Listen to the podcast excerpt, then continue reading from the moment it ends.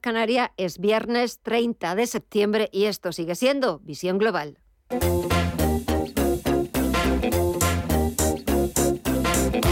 Esto es Visión Global con Gema González. Ni siquiera Wall Street va a despedir el último día de la semana, del mes y del trimestre en positivo. Sin contar la sesión de este viernes, las caídas mensuales oscilan entre el 7,2% para el Dow Jones y el 9,1% para el Nasdaq. El mal momento actual de los mercados hace a los inversores que extremen la prudencia. Y es más, dicen que sería posible ver al SP500 hasta el nivel de los 3.200 puntos. Pese a este sentimiento tan negativo, también coinciden en que un fuerte rebote podría producirse en cualquier momento y esta semana lo hemos visto, un rebote que apenas duraba 24 horas. La clave de la jornada han sido los datos de inflación. Por un lado, el deflactor del consumo privado PCE que se ha moderado en agosto hasta el 6,2% en tasa interanual desde el 6,4% de julio. En cambio, el índice de precios subyacente de consumo personal, que es la medida de inflación preferida por la Fed, ha aumentado hasta el 4,9 desde el 4,7% del mes anterior. Números rojos para despedir semana, mes y trimestre en Wall Street. El Dow Jones de Industriales retrocede 345 puntos, un 1,18% hasta los 28.880 puntos. El SP500 baja un 0,78% en los 3.611 puntos. Y también tenemos en rojo a todo el sector tecnológico. El Nasdaq Composite baja un 0,62% en los 10.673 puntos. Si echamos un vistazo al índice VIX de volatilidad, está bajando de forma moderada un 0,6%, los 31,65 puntos, y repunta levemente la rentabilidad exigida al Treasury americano, el bono estadounidense a 10 años, en el 3,80%. Vamos a ver si ha habido cambios en el resto de, activos, la cotización de los principales mercados latinoamericanos. Mirella, cuéntanos. Pues sigue las bolsas LATAM con signo mixto. Vemos al Merval de Argentina avanzar casi un 1%. El Bovespa en Brasil repunta más de un 2. El IPSA chileno avanza un 1,78% hasta los 5.124 puntos y el IPC mexicano retrocede un 0,44 y cotiza en los 44.908 puntos. Si miramos en el mercado de divisas y materias primas, aquí también vemos pocos cambios. Estefanía Moniz. Sí, se mantienen los números rojos para el petróleo en las materias primas y vemos como el barril de Brent está ahora mismo descontando un 2% en los 85,33 dólares y el West Texas de referencia en Estados Unidos retrocede un 1,79 en los 79,78 dólares. En el caso del oro continúa con esa tendencia positiva, pero suave del 0,12% arriba en los 1.670 dólares la onza. Y en el mercado de las divisas, pues vemos signo mixto también como hace una hora. Vemos como el euro continúa debilitándose en su cruce con el dólar, ahora de manera más leve en los 0,98 dólares y la libra por su parte sube medio punto porcentual en los 1,11 dólares. En las criptomonedas, ¿cómo cierran la semana? ya Pues con números positivos el Bitcoin avanza un 2,21% y cotiza los 19.725 dólares. Ethereum en los 1.353 repunta un 1,99. El Ripple avanza un 13,4%, un 0,25 arriba Cardano y Solana en los 33,95 dólares repunta un 1,03%. La actualidad nos deja todas estas otras noticias de interés titulares de las 9.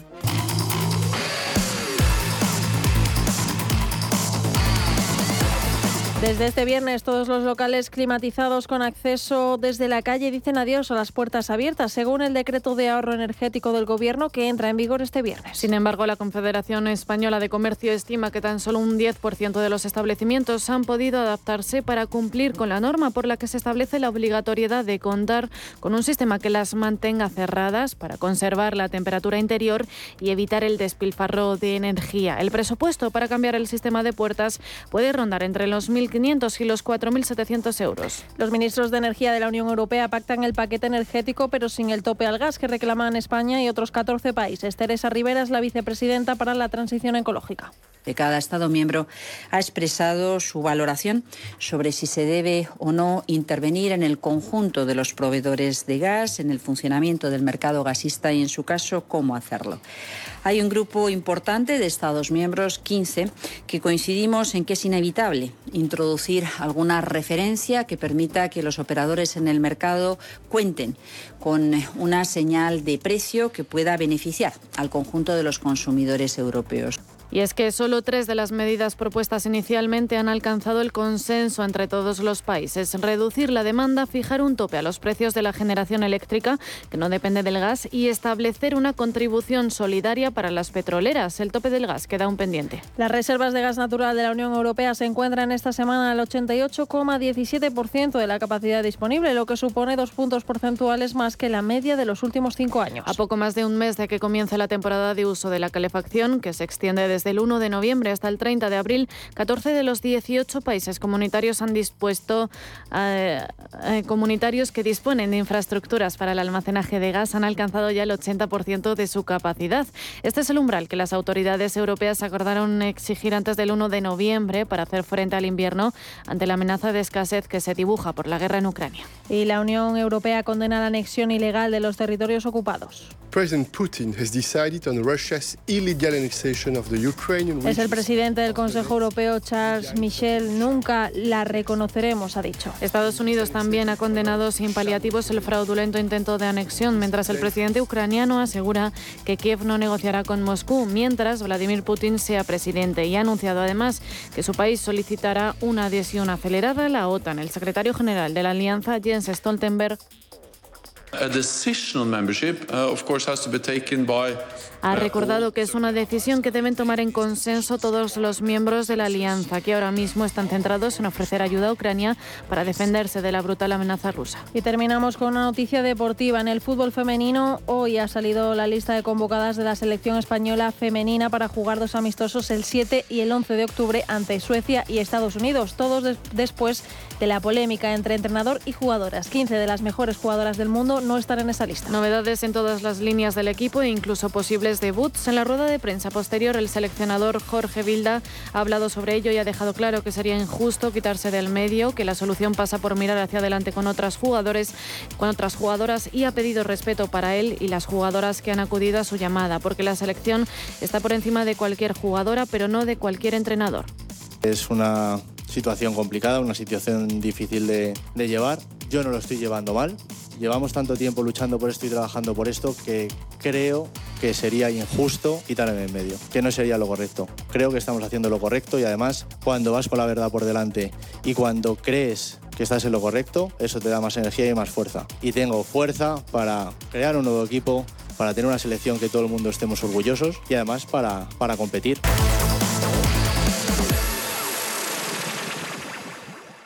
Para disfrutar de tu día necesitas el mejor descanso. Ahora en el Corte Inglés tienes un 40% de descuento en Aspol, Picolín, Flex y Relax, además del mejor asesoramiento y financiación de hasta 12 meses. En Hipercor y el Corte Inglés en tienda web y app. Del 22 de septiembre al 9 de octubre. Financiación ofrecida por Financiera El Corte Inglés y sujeta a su aprobación. Consulta condiciones en elcorteinglés.es. Si caminas solo, irás más rápido. Si caminas acompañado, llegarás más lejos. Luna Sevilla es su asesor de referencia. Prestando nuestros servicios como agentes de Caser Asesores Financieros, somos una empresa con amplia experiencia profesional y una clara apuesta por la formación de calidad, la información transparente y objetiva y por el asesoramiento financiero personalizado y continuado. Si desea más información, visite lunasevilla.es o llámenos al 91 762 3442. El análisis del día con visión global.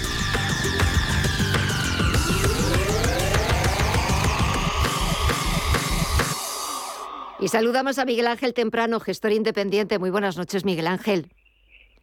¿Qué tal? Muy buenas noches, Gemma. Bueno, menuda forma de despedir la, la semana, el mes, el trimestre, por lo menos la bolsa española, el peor trimestre desde la pandemia. Sí, pero bueno, llevamos una detrás de otra. Sí, ¿eh? sí. Y tengo la sensación de que esto todavía ni se ha acabado ni tiene, y por lo menos no tiene pinta de acabarse. ¿eh? O sea, las noticias geopolíticas son malas, las macro son malas. Eh, es que no hay una noticia por el camino que salga que salga buena. No, no tiene pinta, ¿no? Sí, sí. Sí. Hoy, fíjate, hoy eh, em, yo soy de la opinión que, que la, la, FED se está equivocando con esta escalada tan rápida. ¿no? Bueno, pues hoy leía un artículo donde se hablaba que precisamente eh, esto lo que está generando es que cada vez más analistas de prestigio eh, descuenten una recesión eh, profunda. Entonces dices tú, bueno, yo leía eso y digo, bueno, pues ya lo último que nos quedaba, porque además normalmente ese tipo de cosas, estos analistas de prestigio se suelen llamar eh, trabajadores de BlackRock, de JP Morgan, de, de, los grandes eh, fondos de inversión que tienen poder para mover el dinero y que adicionalmente mm, son ellos los que mueven de un lado para otro la maquinaria, ¿no? Entonces, no sé, todo, todo lo que veo es, es malo. Dice, ¿soy pesimista? Pues no lo sé. Ah. Eh, hoy lo que ha pasado con Putin, o sea, no lo sé. No, la verdad es que no, no, tal y como están las cosas aquí en España, pero en el resto del mundo, eh, es que es lo que tú dices, parece que no ves mm, nada positivo o nada a lo que pues los inversores o el mercado pueda agarrarse, porque verdaderamente, el otro día lo comentaba con un analista, me parece que es que ya cisnes blancos no quedan. No, no, Bueno, en España, eh, eh, España tenemos todo lo malo de los demás y además lo malo propio. Por lo tanto, ya para qué, para qué queremos, para qué queremos más, ¿no? Claro. Es decir, yo escuchaba a la ministra de Hacienda que debería debería decir no sé de dónde ha salido. El problema es que sí sé de dónde ha salido, ¿no? Eh, con un profundísimo desconocimiento técnico de cosas elementales. dices tú, esta señora es la ministra bueno, no sé si lo sabes, esta señora es una médico que se formó en la escuela endogámica de gerentes que tienen en la Junta de Andalucía y que un buen día, dado que tenía el carnet del Partido Socialista de Andalucía, la nombraron consejera en una patulea de ignorantes y, mira dónde ha llegado eh, a manejar las eh, pues eh, las recaudaciones de todos nosotros los españoles. claro, si una situación tan mala como la que ves en el mundo entero, cuando la intentas descontextualizar y llevártela a un país relativamente pequeño, la cuarta economía del euro, eh, y somos, si no me equivoco, la, decimotercera o la decimocuarta economía del, mundo, eh, no podemos sobrevivir ajenos a una realidad tan negativa de la que hay. Tenemos que tomar algún tipo de medidas que nos, que nos rescaten de una situación complicada. Bueno, pues en España en lugar de tomar medidas para rescatarnos de esta situación a los habitantes, lo que hacemos es eh, medidas totalmente populistas, dirigidas a que, oye, es que me voten más, eh, intentando engañar a la gente, la gente no se deja engañar, eh, el otro dice que no le votan. Mira, hoy, hoy he visto, o ayer, no lo sé, una foto del presidente del gobierno en ese, en ese reality que se está grabando con dinero de todos, donde se ponía a leer eh, Le Monde, mm. eh, allí con las páginas abiertas. Mm. Y, la pregunta, ¿pero este señor sabe francés? Porque es como si me pongo a leer yo el del Spiegel, pues miraré las fotos. Pero, pero poco más, porque no sé alemán. Ah. pero tú lo reconoces. Ya, ya, ya, ya. Claro. Ya, yo reconozco que hablo, yo, yo fundamentalmente hablo el español y mal, ¿no? Todo lo demás, eh, todo lo demás. De oídas, eh, de oídas. Ya no, pero, pero este señor, no sé, pero además es que el, problema no es que lo haga, de verdad. El problema no, el, problema no es que se crea, no, es que sea tonto. El problema es que se crean que somos los demás tontos. Porque cuando luego toman una serie de medidas que deben de, de provocar que el resto de los españoles sigamos, pues lo que hacemos es que pensamos justamente todo lo contrario. Cuando este hombre se reúne con, con los eh, con diferentes mandatarios europeos, mi pregunta es ¿qué pensarán de este hombre? ¿Y qué pensarán de los españoles? ¿Qué nivel de credibilidad les estaremos generando a los inversores extranjeros para que inviertan en nuestro país y lo intentemos entre todos sacar adelante? Hay un pequeño detalle, no sé si la gente lo conoce, yo desde luego, mira, es público, pero no lo conocía. El gobierno ha, concedido en, préstamos o avales post-COVID para recuperación 140, aproximadamente 145.000 millones de, euros, es decir, un 12% del PIB. El 50% de esos están destinados a pymes y autónomos, es decir, gente que lo está pasando mal lo, siguiente, que probablemente no sea capaz de, devolverlo. Bueno, yo hice unos cálculos y nos estamos, nos estamos llevando con un 80% de posibilidades entre un 4 y un 6% del PIB a fallidos, lo cual significa que lo tendremos que sumar antes o después a nuestra deuda pública. Es como si hubiésemos tenido un año o año y medio más de déficit, de pegote. Sí, sí, así. Porque sí. Eh, es una barbaridad. Es una barbaridad. Mm. Bueno, pues es como pase bola. A mí conmigo esto no va. Hmm. Pero sí que, sí que va. pues es que es verdad, claro. estamos hablando de una barbaridad. En la mejor de las situaciones, de un 4 y un 6. Si la situación se empeora, bueno, pues te puede ser sin ningún problema una cifra del 7, 7 y medio, el 8. Eso es una barbaridad. Madre mía. Eso es una barbaridad. Bueno, es una cifra pública, ¿eh? Que sí, que sí, que eh, sí. Lo que pasa es que, pero pasa desapercibida y, y nadie se da ni cuenta. conmigo esto no va. Bueno, pues bueno, ya está. Como no va pues, contigo, no. Pues ya verás cuando vaya con nosotros. Cuando vaya con nosotros, pues nos vamos a echar las manos a, la cabeza. Bueno, cada uno cuando tenga que renovar su hipoteca bueno, bueno. Eh, se va a llevar una sorpresa. Sí, y me temo que no agradable. Pero una... Sí, sí, claro. pero una sorpresa. yo creo que muchísima gente no va a poder pagar. Pero una sorpresa en la hipoteca, otra sorpresa en la cesta de la compra y sorpresas. Y bueno y esperemos el año que viene eh, las sorpresas que nos van a que vamos a tener la declaración de la renta eh, con el IRPF o a ver todo este galimatías o Frankenstein como lo ha llamado. Mira estaba escuchando antes al expresidente del gobierno Mariano Rajoy que estaba en un foro. La Toja estaba también con otro expresidente con Felipe González y estaba bueno pues le preguntaban su opinión sobre el paquete fiscal anunciado por el gobierno.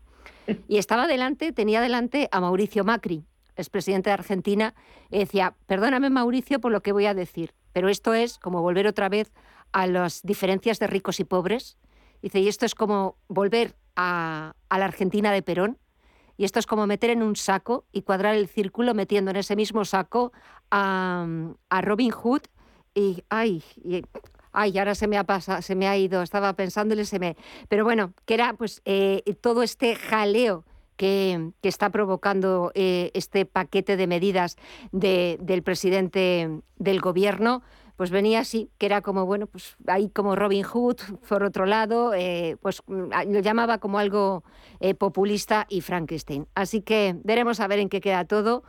Miguel Ángel Temprano, gestor independiente. Me encanta siempre charlar contigo, te deseo que pases muy buen fin de semana y a ver el lunes con qué. El lunes, elecciones en Brasil este domingo, a ver el lunes con quién nos encontramos. Si con Lula pues o con Bolsonaro. Con, con, Lula. Con Lula, parece que sí. Seguro. Es decir, vas a pasar de Málaga a Malagón. Sí, exactamente. Ah. Sí, porque tanto uno como otro son también dos populistas y Brasil puede pasar de lo malo a lo peor o de lo peor a lo, a lo todavía paupérrimo. Pero bueno, ya lo veremos. Le, va a cambiar el color porque son igual de malos los dos. Sí, sí. Uno, uno es un ladrón declarado porque ha estado en la cárcel. Sí, sí, sí. Y el otro es un loco que no hace falta que lo digan los sí, exactamente. Miguel Ángel, que pases buen fin de semana. Gracias como siempre, un fuerte abrazo. A ti. Gracias. Adiós. Hasta luego. En la mira. Visión global. Hoy ponemos el foco en la mira para el análisis técnico con Raúl Calle de Broker en Nike. La compañía ha sido protagonista hoy al caer más de un 11% después de presentar sus resultados empresariales de su primer trimestre fiscal de 2023. Sin embargo, sus beneficios e ingresos no han sido el motivo de este desplome, sino el anuncio por parte de la compañía de su elevado inventario. En este sentido, el inventario de Nike ha sido de 9.700 millones de dólares, un 44% más que en el mismo periodo del año anterior impulsados por los elevados inventarios en tránsito debido a la volatilidad continua de la cadena de suministro, parcialmente compensados por la fuerte demanda de los consumidores durante el trimestre.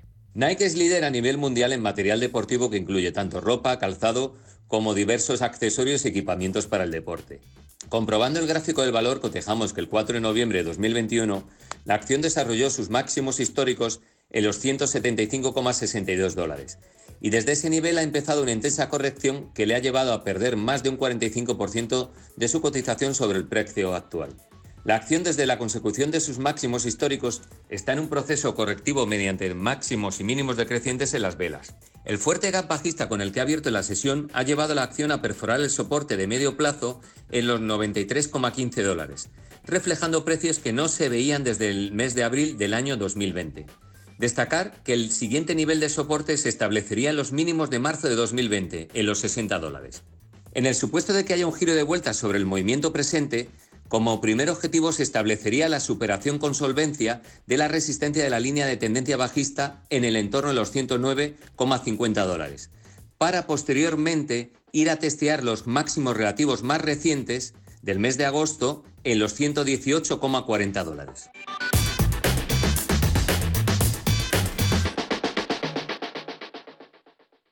¿Es usted un perjudicado por la debacle del Banco Popular? Sepa que la vía civil está bloqueada tras la sentencia del Tribunal de Justicia Europeo. En Durán y Durán Abogados tenemos una alternativa a través de la vía penal. Si es usted un afectado y desea seguir luchando por la recuperación de su inversión, llámenos al 983 3020 o entre en duranyduránabogados.com. Le ayudaremos. Cada sábado, en Rienda Suelta, te contamos todo lo que se cuece en el panorama ecuestre. Deporte, actualidad, ocio, cultura, tradición, salud y mucho más. De 2 a 3 de la tarde, todos los sábados, en Radio Intereconomía, galopamos en las ondas con Rienda Suelta. Visión Global. Los mercados. Bontobel Asset Management patrocina este espacio. Y de vuelta a las principales bolsas europeas, el IBEX 35 ha despedido la última, la, la última sesión de la semana en verde, pero el balance del mes y del año Mirella no es tan positivo, ¿no?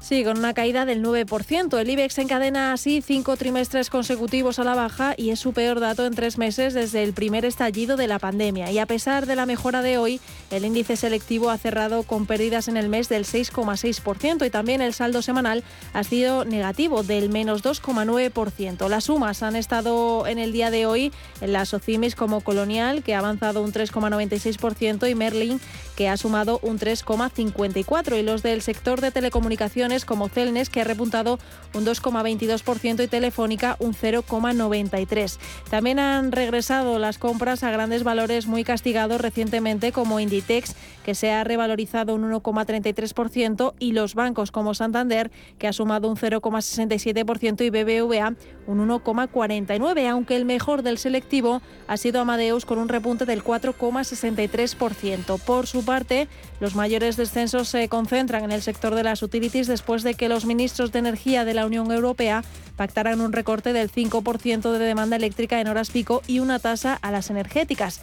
Las caídas destacan en Endesa, que ha sido la peor, dejándose un 1,78%, Iberdrola, que ha perdido un 0,46%, Red Eléctrica con un retroceso del 1,19% y Enagas, que se ha dejado un 1,15%. Y por último, la rentabilidad del bono español a 10 años se repliega desde el techo del 3,5% alcanzado en las sesiones previas hasta el 3,3% de hoy. Y para el lunes, la agenda que nos depara, Estefanía. Pues la semana arranca con la publicación de los datos del PMI manufacturero de septiembre, que se conocen tanto en España como en Italia, Estados Unidos y Japón.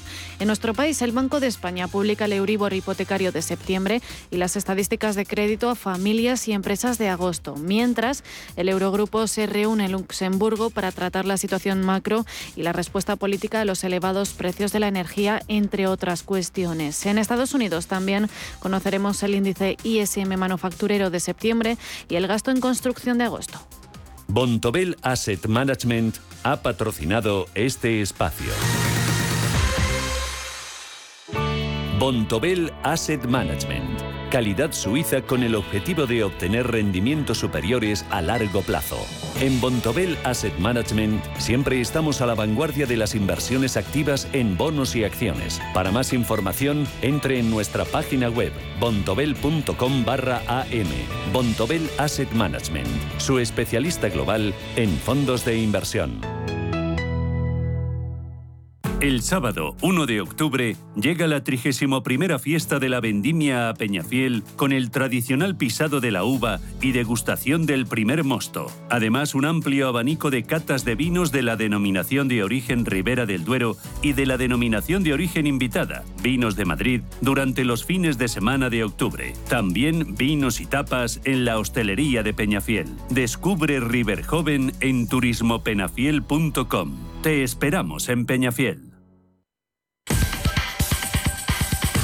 En Visión Global, las noticias empresariales. Vodafone anuncia un acuerdo para comprar Más Móvil Portugal. La transacción está sujeta a la aprobación de las autoridades de la competencia. En un comunicado, Vodafone señala que Nowo es el cuarto operador de Portugal con 250.000 clientes de telefonía móvil y 140.000 de banda ancha fija. Además, cuenta con una red que cubre cerca de un millón de hogares. La compañía británica no ha querido comunicar el importe de la transacción. Fuentes del mercado señalan que el negocio portugués de Más Móvil se ha valorado en cerca de 150 millones de euros. Más Móvil no ha querido hacer comentarios sobre la operación. Por otro lado, Toshiba revisa las ofertas de posibles compradores sin descartar ser excluida de bolsa. La firma ha especificado que en los últimos meses ha invitado a varios posibles socios a una segunda ronda del proceso de inversión. Desde entonces ha recibido varias propuestas en profundidad, incluyendo algunas que son legalmente vinculantes. Para fomentar la transparencia, Toshiba ha estado ofreciendo actualizaciones de este proceso al mercado, teniendo en cuenta las recomendaciones del Comité Especial encargado de examinar estas propuestas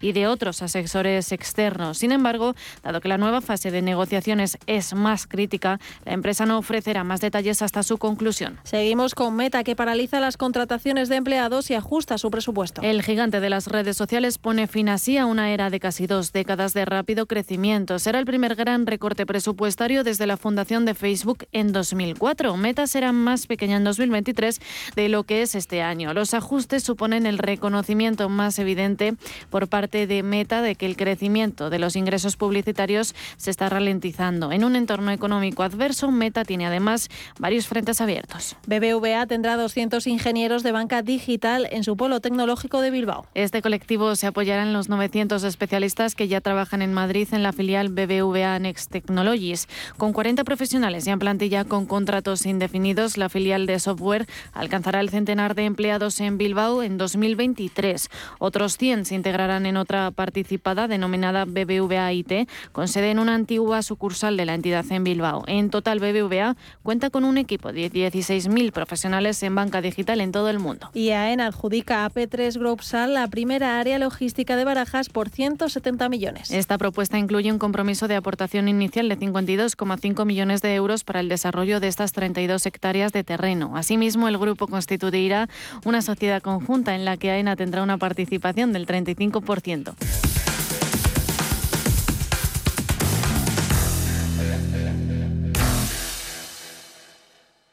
Disfruta de la nueva business de Air Europa a bordo de nuestros aviones más modernos. Mayor privacidad y confort con asientos cama totalmente reclinables.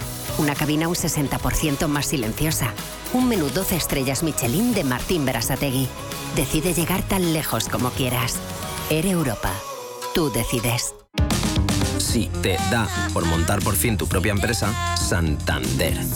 Y si te da por hacerla más digital, más sostenible o llevarla al extranjero, Santambién. Sea cual sea tu proyecto, Santander te ayuda.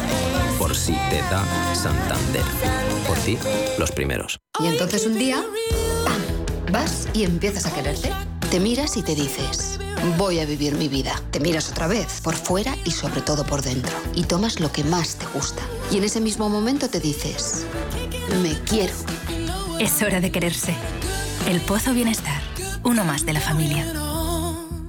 ¿El mejor hotel para la celebración familiar que estás preparando? En Rafael Hoteles te ofrecemos todo lo que necesitas. Salones privados con luz natural, jardines y terrazas, cuidada gastronomía, aparcamiento y un servicio profesional que te asesora en todo el proceso. Llama al 902 100 015 o consulta rafaelhoteles.com. La Hora de Miguel Ángel es un programa dedicado a la salud y la prevención de enfermedades. Con un lenguaje claro y sencillo, te explica cómo llevar una vida saludable. Todas las noches a la una y media de la madrugada en Radio Intereconomía. Visión Global.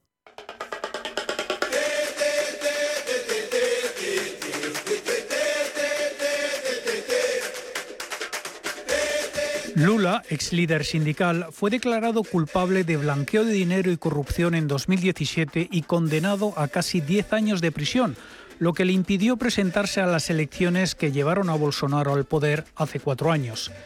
Fue puesto en libertad en 2019, después de un cambio en las leyes de apelación y el Tribunal Supremo de la Nación anuló su condena por motivos de procedimiento en 2021 allanando así el camino para un regreso a la primera línea de la política.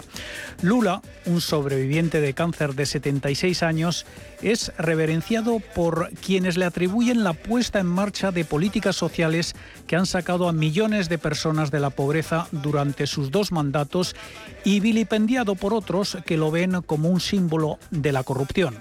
Susanne Gratius, profesora del Departamento de Ciencia Política y Relaciones Internacionales de la Facultad de Derecho de la Universidad Autónoma de Madrid.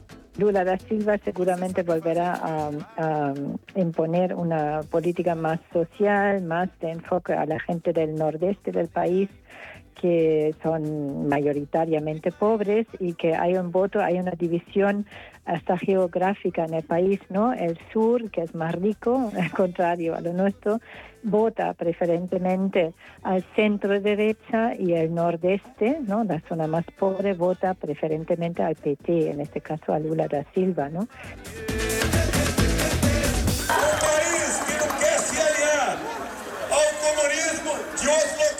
Bolsonaro, de 67 años, un ex capitán del ejército que fue apuñalado durante la campaña electoral en 2018 y ha sido hospitalizado varias veces como resultado de ese ataque, es igualmente controvertido. Sus partidarios lo consideran un guardián de los valores familiares tradicionales y un cruzado contra la corrupción, mientras que sus detractores lo han tildado de autoritario de extrema derecha y lo acusan de fomentar el sexismo, el racismo y la homofobia. Bolsonaro tiene detrás los militares, bueno, que también, bueno, gran parte del, poder militar y bueno, están en el gobierno, de hecho, ¿no? Em, y también el sector de, agropecuario, bueno, los grandes hacenderos ¿no? en Brasil y los evangelistas. La mayoría son muy conservadores y muchos de ellos votan a favor de Bolsonaro. Representan cerca de un tercio de, la población eh, que son creyentes, son evangelistas y la mitad católicos, ¿no? El próximo gobierno en Brasil tendrá que responder a la creciente indignación pública por el aumento del coste de la vida y el aumento de la pobreza y el hambre a raíz de la pandemia, incluso mientras trata de convencer a los inversores de que está comprometido con políticas fiscales sólidas. Bolsonaro ha prometido que si es reelegido, privatizará la empresa petrolera estatal Petróleo Brasileiro y el Servicio Postal Nacional, reducirá los impuestos corporativos en un intento por impulsar la inversión, aprobará leyes en favor de las armas y eliminará el derecho al aborto. Lula aboga por cambiar las reglas que limitan el gasto público, por reformar el sistema tributario para que los ricos paguen más que los pobres y quiere garantizar que Brasil sea autosuficiente en petróleo y combustible, además de proteger la selva amazónica. No tiene un programa económico contra los inversores, o bueno, es un modelo dentro del modelo capitalista con más eh, políticas sociales, ¿no? ¿Cómo se financia eso? Bueno, claro, yo que creo que, que ha hecho Lula y que quizá vuelva a hacer es estar muy presente en la política internacional. Fue creo que el presidente más viajero del país y eso también conlleva que, que llevas delegaciones de empresarios brasileños a todas partes y ha hecho como mucha promoción de la marca Brasil, ¿no? En su momento. Estas elecciones serán también una prueba clave para las instituciones brasileñas, ya que Bolsonaro parece estar sentando las bases para cuestionar un resultado que vaya en su contra. Ha declarado que solo Dios podría destituirlo de su cargo y durante la mayor parte de sus cuatro años en el gobierno ha tratado de socavar las instituciones que imponen controles y equilibrios a sus poderes. En repetidas ocasiones ha puesto en duda la fiabilidad del sistema de votación electrónica del país, incluso afirmando, sin pruebas, que las elecciones de 2018 fueron manipuladas en su contra porque no ganó en la primera vuelta y teme que pueda imitar los intentos de anular el resultado de las elecciones estadounidenses de 2020 de Donald Trump. Bolsonaro, que ganó a través de esas máquinas electorales él mismo las elecciones, ahora cuestiona su bien funcionamiento y dice que se puede manipular, lo cual no es cierto porque en Brasil sí que se vigila bastante y hay una un poder electoral, digamos, bastante independiente y ahora intenta también intervenir en el Tribunal Supremo Electoral y eso se le ha criticado mucho, ¿no? Y bueno, en algunas ocasiones ha insinuado que si no gana las elecciones no las va a reconocer. Hay que pensar que tiene los militares o gran parte de las Fuerzas Armadas detrás.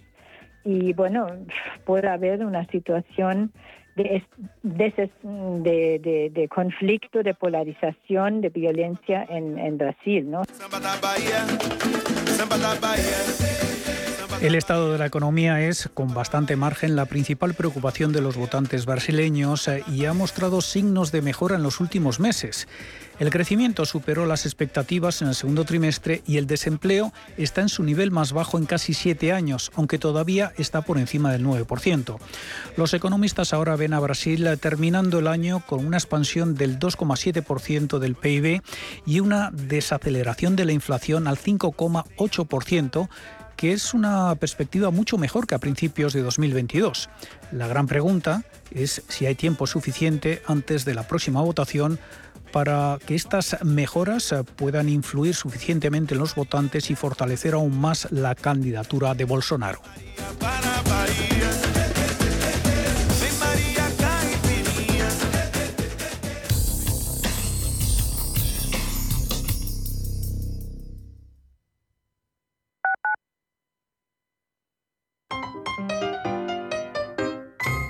Ahorra agua con Isabel del Segundo.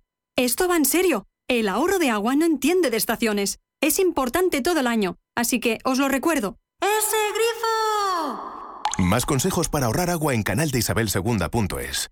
Canal de Isabel Segunda. Cuidamos el agua. Viajes, destinos, cultura, gastronomía hacen diferente a cada viajero. Recorre el mundo cada semana con nuestro programa de viajes Clase Business. Descubre los mejores destinos de lujo y experiencias exclusivas de una manera diferente. Cada sábado de 12 a 1 del mediodía, escucha Clase Business con Elena Fraile en Radio Intereconomía. WeCity es la plataforma de inversión inmobiliaria mejor valorada de Europa. Con WeCity, nuestros inversores ya han obtenido rentabilidades netas anuales superiores al 15% en plazos de entre 6 y 18 meses. ¿A qué esperas para rentabilizar tus ahorros? Llama al 628 53 40 63 o entra en wecity.io. ¿Sabes qué tienen en común Eddie Murphy, Pierce Brosnan, Steve Jobs o John Lennon? Todos ellos crecieron en familias de acogida que les dieron cariño y estabilidad. Acoger a un menor es darle un hogar y ayudarle a construir su futuro. Campaña financiada por la Unión Europea Next Generation. Plan de recuperación. Comunidad de Madrid. Escápate de Madrid y ven al restaurante El Torreón en la cima del Monte del Pardo. Las mejores carnes y pescados desde 40 euros, vino incluido. Carne picaña brasileña y lomo de buey auténticos. Disfruta de los mejores platos de cuchara y de paella con langosta y de grandes vinos y licores en sus siete amplísimos salones y terrazas. Cocina abierta de 11 de la mañana a 1 de la madrugada ininterrumpidamente. Parque infantil, gran parking, restaurante El Torreón. Naturaleza a 10 minutos de Madrid. Reservas en restauranteeltorreón.com. Radio Intereconomía.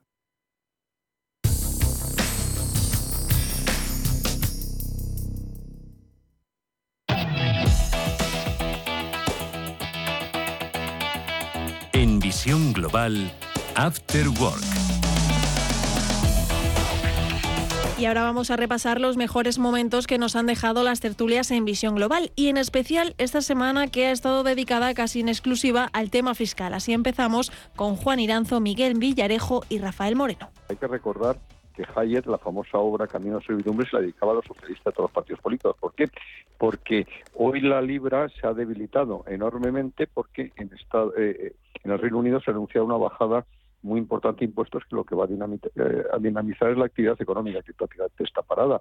De tal manera que a mí eso me ha sorprendido algo. Espero que los mercados analicen la situación con mayor profundidad y reaccionen positivamente. Pero dicho lo cual, la, señora Montero lo que ha dicho básicamente eh, es que eh, la fiscalidad no se toca porque ya se subió. Hombre, no.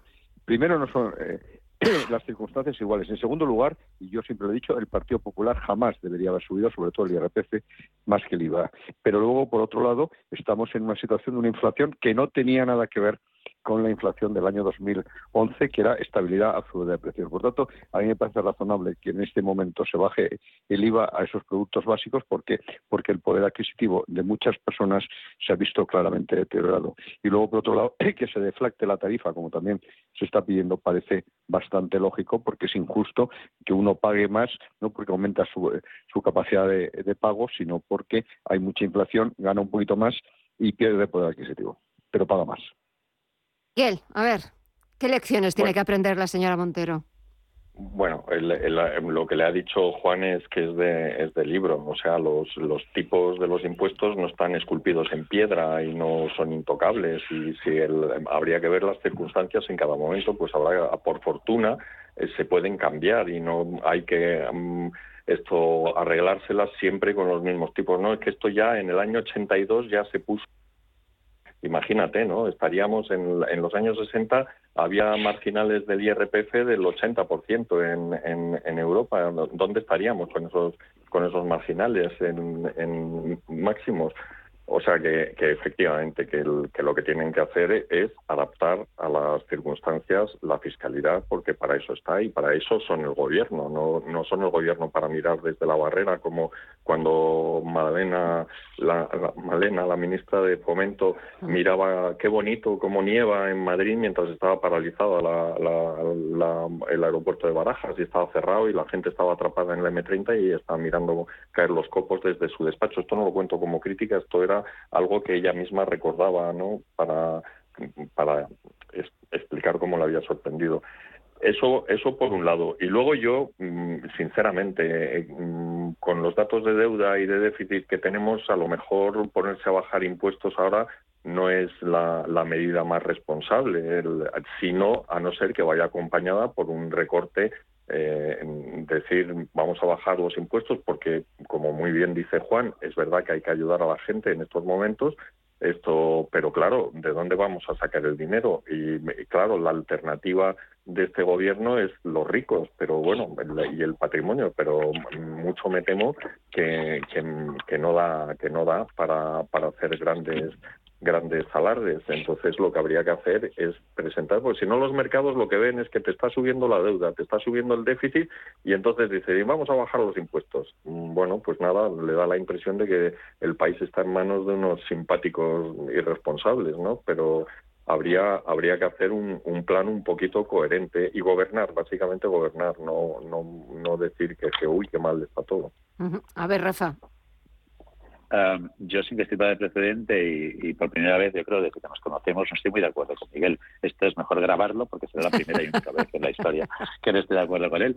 Pero el decir eh, bajar los impuestos, aunque sea en esta situación, en situaciones de, de, deuda y de déficit, bueno, pues como decía Juan muy bien, ¿no? Que la respuesta del, mercado a las decisiones del Reino Unido, pero es que muchas veces las bajadas de impuestos no se hacen específicamente para hoy, para el cortísimo plazo, sino para la creación de riqueza que permita, por lo tanto, el recaudar más y posteriormente hacer esas bajadas de, déficit. Quizá no es una cosa para el cortísimo plazo, pero yo creo que es mucho más inteligente. No al largo, ¿eh? no estoy hablando de tres, cuatro, cinco años, pero es un, único ejercicio. Indudablemente cualquier bajada de impuestos que ponga más eh, recursos en las manos y, en los bolsillos de, los ciudadanos, que pueda elevar su consumo, que pueda conseguir que, que tengan más, más, más dinero incluso en épocas como ahora de, de, esas cestas básicas que quieren regalar, pues poder acudir a ellas, etcétera, pues creo que es mucho más inteligente que cualquier subida de los mismos. Por lo tanto, lo que decía Feijo hoy de bajar el IVA de productos básicos es mucho más inteligente bajar esos impuestos que el poner unas, unos topes o unas, unos máximos a los precios de los mismos. Por lo tanto, indudablemente, aunque sean épocas como las que tenemos ahora, yo sí creo que es responsable e inteligente el hacerse una por lo menos que la voluntad sea de bajada de impuestos. Luego vemos cómo podemos hacerlo. Lo malo aquí son las voluntades y es el objetivo último que uno tiene. Por una parte están aquellos que piensan que por norma los subo y luego veo si puedo bajar alguno o no tocarlo, y hay aquellos que piensan por norma los bajo y luego si hay alguno o veo que hay alguno que no puedo bajarlo, pues lo explico. Pero lo importante es el objetivo que se debe tener. Y normalmente en el mundo socialdemócrata que vivimos, que ha comentado también Juan, todos los gobiernos piensan en esa filosofía y objetivo final de subir los impuestos y luego veo si es posible no hacerlo. En vez de ser una política más liberal, que sería como la que está demostrando el Reino Unido, pero bueno, que siempre los países anglosajones, que es mi filosofía de objetivo es la bajada de impuestos para que la gente mantenga más dinero y por lo tanto mantenga su poder adquisitivo. Y luego veo si tengo que subir o mantener alguno. Pero yo creo que es más una cuestión de voluntad, de, de ideología incluso.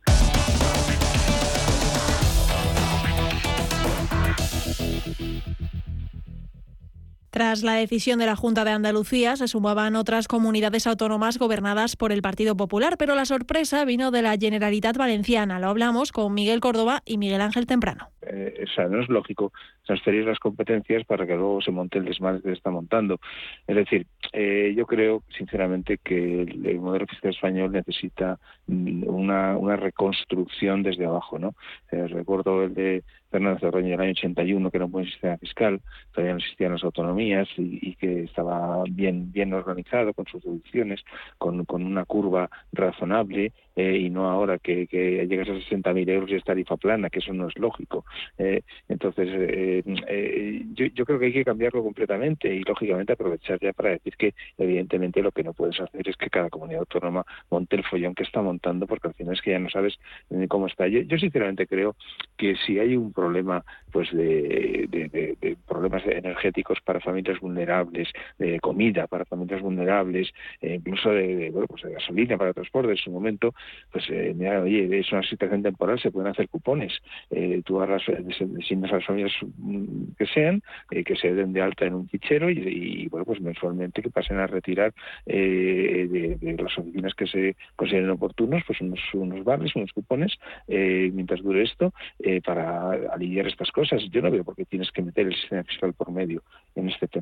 Estamos hablando de una cuestión absolutamente coyuntural y, los, ejercicios fiscales son anuales. en fin, yo, yo me, da pena ver, lo que estoy viendo. O sea, que una cosa es, bueno, pues que Andalucía diga que, quiere vivir el impuesto del patrimonio, que ya hemos hablado en alguna ocasión, que me parece bien porque es un impuesto tonto y que, que, sobra. Eh, y otra cosa diferente es que ahora parece que cada presidente autónomo, eh, pues como hay elecciones dentro de unos meses, venga, ahora voy a ser yo el que, el que me invente la más bonita. Sinceramente, mucha pena.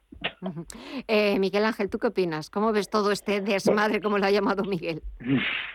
Vamos a ver, nosotros tenemos un sistema, un sistema fiscal basado en que el gasto está descentralizado prácticamente.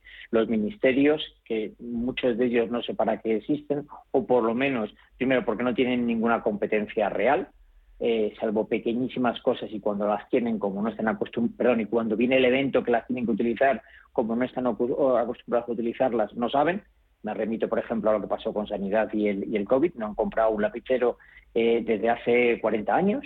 Eh, y el tema está en que luego los ingresos, la gran mayoría de los ingresos, los ingresos fiscales, los importantes, están centralizados en, el Estado. Y es quien reparte eh, literalmente como le da la gana el dinero. Con lo cual, al final, termina de alguna manera beneficiando digamos, aquellos que están de, de, su cuerda. Claro, las, eh, yo soy el sistema autonómico, si te gusta o no te gusta, es irrelevante porque es un sistema basado en la Constitución y no va a cambiar. Por lo tanto, las autonomías tienen muy poca manera de, decir yo lo hago mejor o yo lo hago peor y para ello emplean los pocos los pocos impuestos que están eh, transferidos o bien que está transferida su, su, gestión como es el caso del patrimonio que para mí dicho sea de paso hay, eh, independientemente de que a uno le toque pagarlo o que no le toque, me parece altamente injusto. Entonces, es un, es un impuesto que habría que quitarlo por injusto, no por otro motivo, simplemente por injusto. Eh, entonces, mm, claro, eh, ahora empieza una competencia. Cuidado, que si tenemos un sistema autonómico basado en esto, también la competencia es buena, que compitan, que compitan a ver quién es capaz de dar los mejores servicios al menor coste posible De esa, de esa manera atraerá la mayor riqueza posible. Mm, gastará menos y generará mayor riqueza. Bueno, yo soy partidario de que ahí hagan lo que tengan que hacer cada comunidad. Lo que me parece mm, ridículo es que determinadas comunidades, y particularmente la valenciana con Simoput, primero diga que lo que hay que hacer es aquel al que baja los impuestos que están cedidos, eh, hay que grabarlo y penalizarlo porque eh, con menos transferencias de dinero, eh, y que adicionalmente luego es el primero que se acoge porque ha visto que eso electoral eh, no funciona y por ahí sale la ministra portavoz diciendo que, oye, que nos ha dejado, nos ha dejado descolocado, ¿qué coño estáis haciendo? Bueno, una verdadera vergüenza. Pero es que creo que todo lo que está ocurriendo ahora mismo es una verdadera, eh, una verdadera vergüenza. Pero yo sitúo el foco, obviamente, en el gobierno. Y con esto no quiero eh, que nadie entienda que es partidista. Creo que eh, el gobierno durante el periodo de vigencia es el gobierno de todos, le hayan, le hayan votado o no le hayan votado. Eh, y la actitud que está teniendo ese gobierno en lo que realmente es importante, que es la administración, es pésima.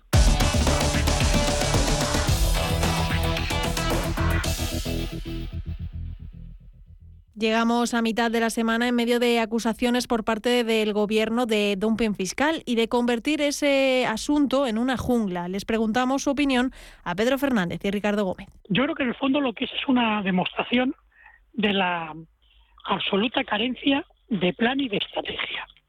Hace tres meses, si no recuerdo mal, el Partido Socialista votaba en contra del impuesto de, del patrimonio. Ahora no solo lo mueve, sino que lo remueve lo mueve y hasta incluso pretende conmover para poder conseguir, en el fondo se está viendo que hay mucha ideología, poca lógica, mucha ideología. Yo creo que hay, en definitiva, mucho discurso interesado, ninguno interesante, y en el fondo, en el fondo, se está, pues bueno, viendo cómo, en el fondo, los partidos políticos van rehaciendo su discurso en función de los intereses no de los ideales, intereses no ideales, recordemos que por los intereses se compra y se vende, por los ideales se mata o se muere. Y en este caso es todo interés, ningún ideal. De manera que estamos viendo cuando interesa. Entonces, vale que sí, vale que no. Ahora se quitan, ahora se pone. Chimo Puig habla de reducir el IRPF para aquellos que tengan o que generen unos ingresos inferiores a 60.000 euros al año. En cambio, esto encerrando a Gustavo nada, a Calvin no menos. Y yo pregunto, ¿por qué se asocia ingresar menos en el Estado con una menor garantía del bienestar o del estado del bienestar? Es que es un binomio que yo niego la mayor. El Estado puede ingresar menos y aún así sí generar un buen estado del bienestar gestionando bien ese dinero. Solo que ellos parten de un binomio con el que nos quieren hacer, digamos, comulgar con ruedas de molino. Usted ingrese menos porque tiene que reducir los impuestos, porque no hay clase media. Hoy hay un dato muy interesante que leía que da hoy el Banco de España. En apenas tres meses se ha duplicado el número de hogares que en España empiezan a emplear el 40 o más del 40% de sus ingresos mensuales en el pago de la hipoteca. Se ha duplicado. Y otro con referencia al Banco de Alimentos. Familias que eran las que donaban alimentos de clase media, de tres meses para acá son las que ahora están pidiendo alimentos. Las que donaban un kilo de pasta, un kilo de lentejas, un kilo de garbanzos, ahora hacen cola para pedir un litro de leche y ese kilo de garbanzos o de lentejas que hasta hace no mucho donaban. Y no es populismo, es realismo objetivo, objetivo, hay, que objetivarlo, pero no. Invito a que la gente pregunte en un, banco de alimentos. Van a ver la realidad de la clase media de España. Esa es la realidad de la clase media. ¿Quién está pidiendo alimentos? Gente de verdad, de poder, pudiéramos decir, sin trabajo. Gente con dos sueldos. Y ni con dos sueldos se llega. Es una clase media que en el fondo es baja. Simplemente trabajan pues para pagar nóminas, como quien dice, para pagar deudas, para pagar facturas. No generan ahorros. En ese contexto todavía se pone en duda la mayor, que es reducir la carga impositiva para España. Estamos locos. Ahora es muy fácil decir, como soy socialista, si ingreso menos dinero, yo estado, te doy a ti menos guarderías y menos carreteras. Si te va a dar lo mismo, si no lo vas a destinar bien, generando mucho o poco. Por lo tanto, niego la mayoría del binomio. Termino. Se puede ingresar menos dinero como Estado y aún así gestionar bien lo que llega para garantizar un estado del bienestar correcto. Hay que priorizar por la clase media. Ricardo. Bueno, yo, yo desde el punto de vista económico eh, creo que, que bueno, lo ha dicho muy bien Pedro, eh, es un desastre total, ¿no? la perspectiva de la, de la no planificación del gobierno porque están improvisando absolutamente en función de cuestiones políticas, ¿no? Y, lo hemos dicho en algún otro, alguna tertulia de los miércoles, Gema, pues buscando ese relato, ¿no? De, de nuevo de intentar engancharse a, los, a las élites y los ricos frente a los pobres. Yo creo que que claramente, y voy a lo político, les escora mucho a la izquierda, ya lo explicaba en la televisión en Narciso Michavila y ayer en un periódico lo escribía Victoria Prego, yo creo que con muy buen tino, y creo que eh, lo que ha hecho Chimo es muy inteligente, porque va en la dirección contraria, es decir, lo que está haciendo es negarle la mayor a, a su secretario general y presidente del gobierno, a Pedro Sánchez, en su estrategia, y ojo, y ahí lo dejo, no solo está pensando en por supuesto, mantener la comunidad valenciana, que está, dependiendo de las encuestas, ahí, ahí, está, es una de las comunidades junto con Castilla-La Mancha que, que nos van a tener la noche electoral del 28 de mayo del año que viene de GEMA bastante, nosotros como ciudad alguna noche, ¿no? Entonces, pues, nos va a tener bastante hasta último, mm. hasta último segundo viendo quién tiene la mayoría absoluta en las dos cámaras autonómicas, pero Valencia es más importante, la comunidad valenciana, vamos, que, que por, por población y por peso económico, obviamente, obviamente, eh, que Castilla-La Mancha, con todo el cariño por los castellano-manchegos, y, yo creo que Chimo Puig tira más lejos, ¿no? Y está tirando en la línea de repetir y mantener la comunidad, que es conditio sine qua non para poder, si Sánchez pierde las elecciones y no deja, y deja de ser presidente del gobierno en, diciembre del año que viene, pues ser el sucesor de Sánchez, que es en el fondo lo que él está eh, aspirando. Y en esa línea de buscar un partido socialista en el futuro, cosa que creo que es positiva, mucho más centrado y mucho más moderado y mucho más recuperando pues estas esencias o determinados planteamientos más de centro izquierda para atenderlos, ¿no? De una izquierda tan eh, tirada hacia el populismo, ¿no? Para eh, Pedro, eso por un lado, tema de los impuestos y ahora ese cacao que hay entre unas comunidades y otras. Empezaron las del PP, pero ahora también estamos viendo cómo lo, ha hecho Valencia, eh, ahora también, hoy se ha reunido la mesa de la función pública, ya subidas del 2,5% para los eh, funcionarios públicos. Todo esto empieza a oler a elecciones el año que viene. Medidas ideológicas, en ningún caso lógicas. Me explico. ¿De dónde sacas para tanto como destacas? ¿Somos conscientes el dineral que le va a costar al Estado poder aumentar un 3,5 el sueldo de los funcionarios. Hablamos en total en torno a 3 millones, 3 millones y medio de funcionarios se les va a subir un 3,5. Sueldos que han estado parados y dormidos durante años. Y ahora de repente, de ayer para hoy, nos preocupa mucho el funcionariado de España. La pregunta es, ¿les servimos a ellos o nos servimos de ellos? le preguntaría yo a Ferraz.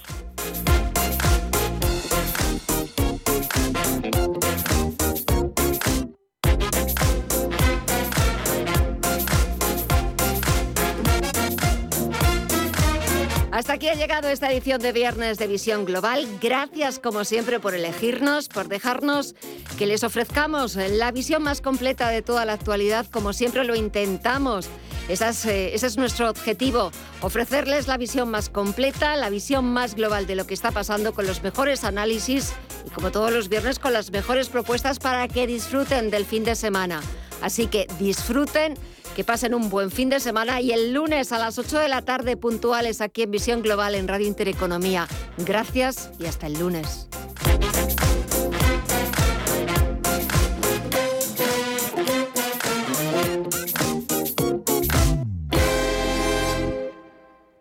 Los mercados financieros. Las bolsas más importantes. Información clara y precisa. Esto es Radio Intereconomía. El índice Bovespa es el indicador más importante de las cotizaciones del mercado de acciones brasileño.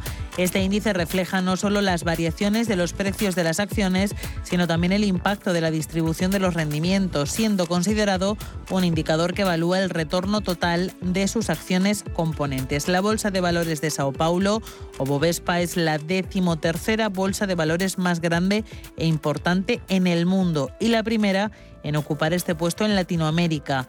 Se sitúa en el corazón de la mayor ciudad brasileña, Sao Paulo. Bovespa está unido a todas las bolsas brasileñas, incluida la de Río de Janeiro, donde se intercambian los valores del gobierno.